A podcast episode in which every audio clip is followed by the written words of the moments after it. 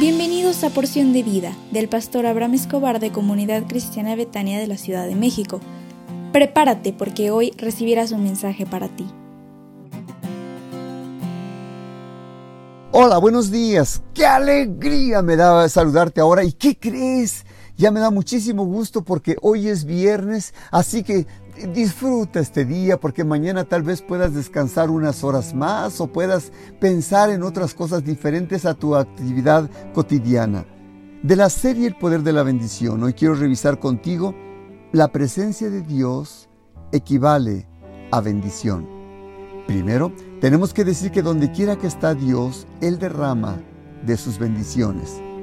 Como en el ejemplo de que en la antigüedad había un cofre, un arca eh, que se llamaba el arca de Jehová, donde se guardaban las tablas de los diez mandamientos y era el emblema de la presencia de Dios entre su pueblo.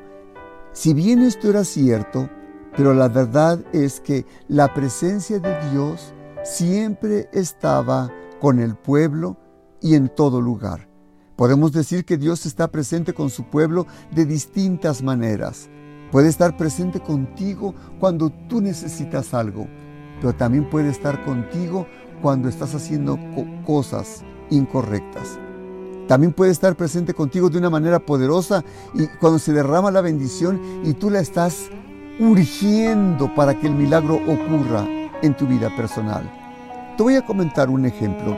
Había un hombre en la Biblia que se llamaba Obed Edom y este experimentó la bendición de Dios eh, cuando él permitió que el arca de Jehová estuviera en su casa. Tú también deberías de desear que la presencia de Dios esté en su casa. Ahora ya no tal vez como el arca, pero su presencia que esté contigo y que te guarde y que te acompañe cuando vayas al trabajo, cuando estés con los amigos, cuando, esté, cuando vayas al negocio, a los estudios, cuando hagas lo que tengas que hacer. ¿Cómo me encantaría que tú puedas experimentar eso de que Dios va a estar contigo?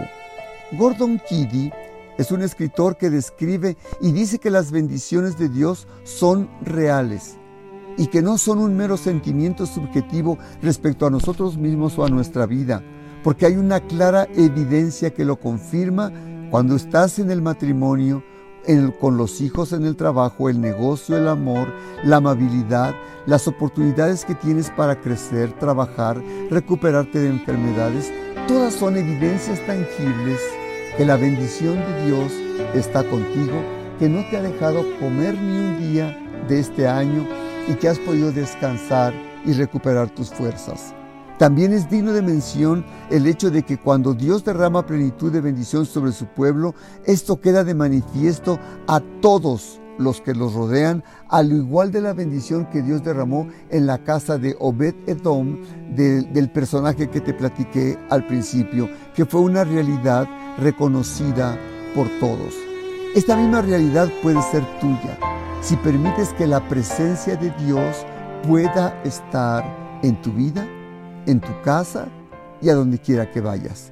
La bendición de Dios es una realidad cuando tú recibes al Señor Jesús en tu corazón y le haces gobernante de tu vida y de tus emociones. ¿Cómo nos puede comprobar todo esto?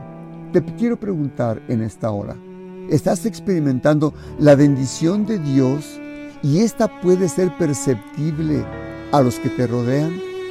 Si no es así, busca su presencia. Es lo más reconfortante que alguien puede experimentar. Permite que la presencia de Dios pueda estar contigo ahora y siempre. Busca y permite que el Señor Jesús pueda morar dentro de tu corazón. ¿Me permites hacer una oración? Padre, te ruego por la persona que escucha este audio para que te acepte como Señor y Salvador y que tu bendición se derrame en su vida de hoy en adelante en el precioso nombre del Cristo Jesús. Amén. Te invito para que asistas el próximo domingo 28 de noviembre a las 10.30 horas al templo. Te espero con mucho cariño. Y te recuerdo que recibimos a los niños desde las 10.20 de la mañana. Ah, y a las 12 del día tendremos una reunión especial con nuestros jóvenes. Así que disfruta este día y sonríe porque Dios te ama.